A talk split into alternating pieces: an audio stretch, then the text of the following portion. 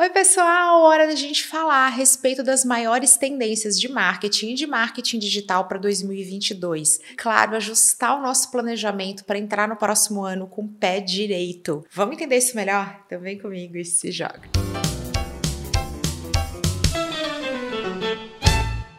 Uma das principais tendências de marketing para 2022 é o uso de dados. Ser capaz de analisar, interpretar, compilar e transformar as métricas em ações. Isso passa a ser um pré-requisito ao longo do ano. O profissional especialista em métricas, especialista em dados, ele entra aí no novo ano como uma das profissões mais em alta e com uma forte demanda. Gente, isso não tem nenhuma relação com o porte do seu negócio, com a natureza do seu negócio. Ah, não, isso é só para quem é grande, para quem é assim, é assado. Não é uma verdade. A gente trazer os dados até para reforçar argumentos, para construir persona. Olha só, os dados podem e devem ser usados inclusive para questões comportamentais, eles trazem até mais relevância, inclusive, ao seu conteúdo. Toda vez que eu mesma apresento dados nos posts nas redes sociais, nos e-mails, toda vez que tem algum indicador ali reforçando aquela importância, isso torna esse conteúdo mais relevante, traz mais autoridade. Usar dados de forma 360 graus e integrada, a sua estratégia é essencial em 2022. E agora é hora de falar dessa tendência que já vem se consolidando, já esteve presente em outros conteúdos na qual apresentei tendências aqui, que são os vídeos, especialmente os vídeos mais curtos e mais virais, aqueles que estão presentes no Instagram dentro do Reels e também no TikTok. Ai, Camila, mas então isso significa que o YouTube que tem os tutoriais, gente, o Brasil é o país que mais pesquisa marcas e profissionais antes de comprar, antes de tomar decisão de compra. Então, é aquilo que eu sempre explico para vocês, nós estarmos presentes nas redes, no YouTube, nos buscadores, o YouTube é um buscador, de forma estratégica através de vídeo, é uma ferramenta comercial. 81% dos consumidores afirmam que estão prontos a comprar um produto ou um serviço após assistir consumir um vídeo. A gente tem essa ideia de que vídeo é para humor, vídeo é para entretenimento, então o vídeo é para quem está ensinando. Vídeo é para todo mundo que quer construir autoridade, que quer ser relevante, que quer vender. Você precisa postar em vídeos, tanto aqueles vídeos mais longos, como é o caso de você que está consumindo esse conteúdo aqui, ou então um vídeo mais curto, mais rápido, aquele que está presente nos stories. Porém, a gente não pode mais negar que vídeo deixa de ser uma tendência para ser uma realidade, mas ele ainda tem muito espaço para crescer,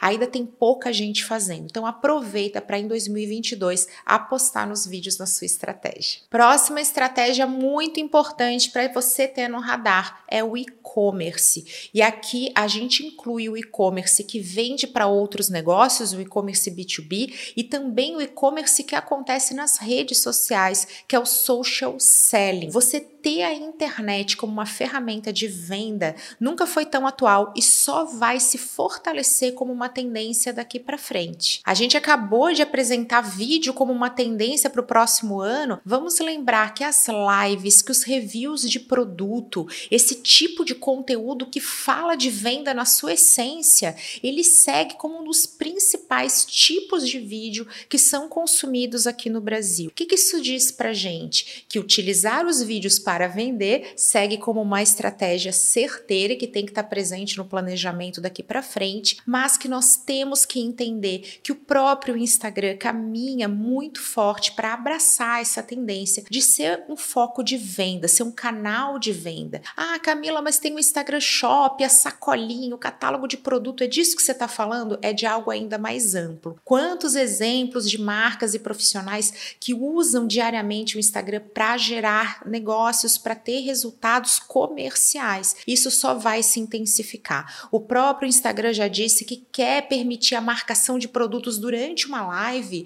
que quer que isso esteja presente nos seus vídeos, ele quer realmente que o Instagram trabalhe como uma ferramenta que está ali na descoberta de uma marca, mas que também vai chegar lá no momento da conversão. Então a gente fica nas redes para descobrir até o momento de comprar, de tomar essa decisão efetiva. Gente, isso vale para outras redes. É claro que eu falei aqui do Instagram, já que a empresa se posicionou de uma forma mais forte em relação a isso, mas isso segue como uma forte tendência. Utilize a internet ainda mais com esse foco de geração de negócio, de venda. Se você vende para outras empresas, fica assim: não, rede social não dá, no LinkedIn não tenho resultados. Eu tenho diversos vídeos para vocês falando de prospecção, de coisas até mais indiretas, mas o social commerce, o e-commerce B2B é sim uma aposta certeira daqui para frente. Mais um ponto para estar tá no nosso radar, o conteúdo gerado pelo usuário. Eu tenho um vídeo inteiro dedicado a isso, um conteúdo que também está presente nas plataformas de podcasts, para que vocês possam aprender tudo sobre esse tipo de conteúdo e por que, que ele é tão importante na geração de negócios.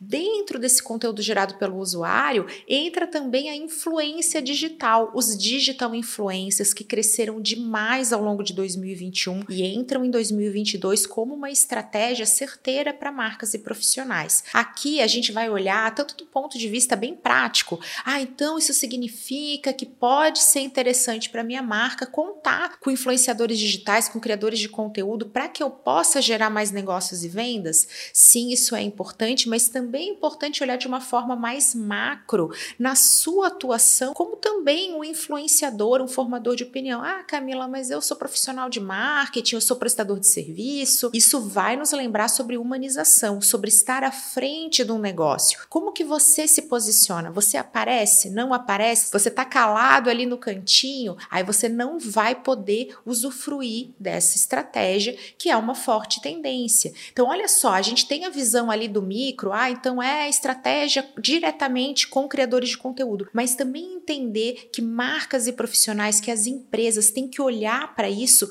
com um olhar mais macro, mais estratégico. Olhar para o nosso cliente, o boca a boca, ele nos mencionando, ele lembrando, sendo o tempo todo ativado para falar da gente nas redes sociais, para nos mencionar, para compartilhar experiências positivas. A gente está preparado para quando a experiência negativa agir no meio digital de forma super eficaz, assim como também nos posicionarmos à frente dos nossos negócios, independente do segmento. Essa é uma super estratégia que a gente tem que adotar. O Brasil é o segundo país que mais acompanha os criadores de conteúdo. Isso não vale só para o entretenimento. Então, ó, importantíssimo, hora de botar isso no nosso planejamento também. Agora é hora de falar de uma tendência que eu vou até quebrar ela em duas partes. A gente vai falar a respeito de experiências multicanal, o omnichannel, também uma tendência que não chega agora, mas que vai se consolidando cada vez mais.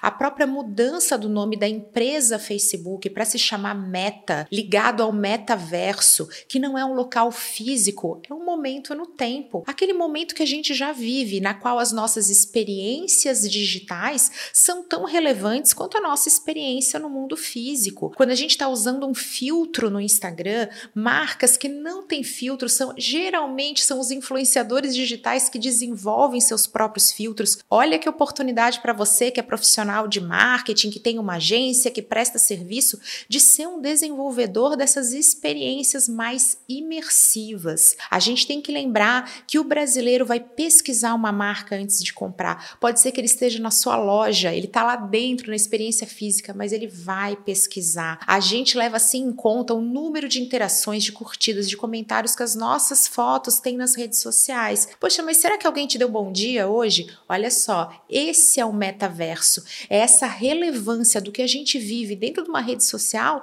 ser tão forte e intensa quanto uma experiência que a gente está tendo de forma física. Essas experiências mais híbridas que misturam o digital com o físico, com presencial, ele vem ainda mais forte depois desse período de pandemia. A gente vai ter aí um ajuste desse tal novo normal, da qual tem certas coisas que nós, como seres humanos, não vamos abrir mão, sempre vão estar presentes. Ah, a experiência física vai acabar, presencial. Não, isso não existe. A gente quer viajar, a gente quer experimentar as coisas, quer ir em evento presencial. Mas agora a gente aprendeu, aprendeu a fazer home office, a gente aprendeu a vender pelas redes sociais, estamos desenvolvendo e-commerce, a gente gente falou aqui do e-commerce B2B. Essas experiências híbridas são a nossa forte aposta. A gente ser capaz de gerar uma experiência completa é o multicanal.